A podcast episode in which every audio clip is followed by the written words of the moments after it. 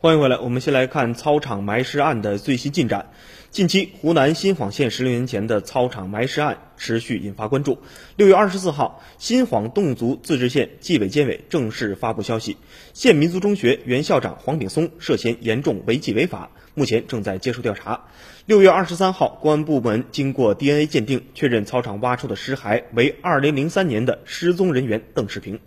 至此，邓世平失踪案取得了突破性的进展，相关多名犯罪嫌疑人已被抓获。二零一六二零一九年的六月二十号，在新晃一中的这片操场上，随着挖掘机的不断深入，一具遗骸逐渐显露出来。邓世平的女儿邓玲说：“看到挖掘机在挖石头，几个七八百斤的石头压在爸爸所在的位置，压在他的身上，当时自己就崩溃了。”十六年前，邓世平是一中总务处的一名职工。邓玲当时正在长沙上学，她还有一个弟弟，一家四口其乐融融。现如今，邓玲最大的希望是让父亲远离这片伤心的地方，尽快入土为安，也希望父亲能够沉冤昭雪，坏人得到应有的惩罚。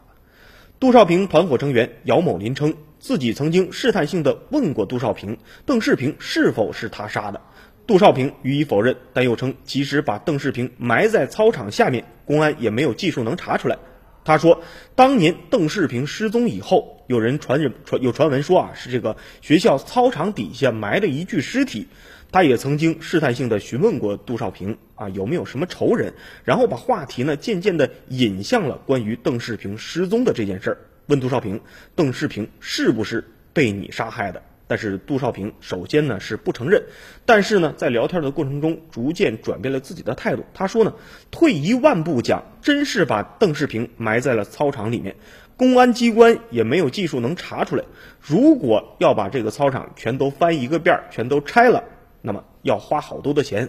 我们的公安部门不可能拿这么大的成本来挖这具尸体。但是经过这么多年，现实。却打了他一个耳光。确实，在不久，我们确实把这个操场重新翻了一个遍，让这具啊一直得不到沉冤的尸体能够重见天日。那么，相关的一些嫌疑人现在已经被警方依法拘留。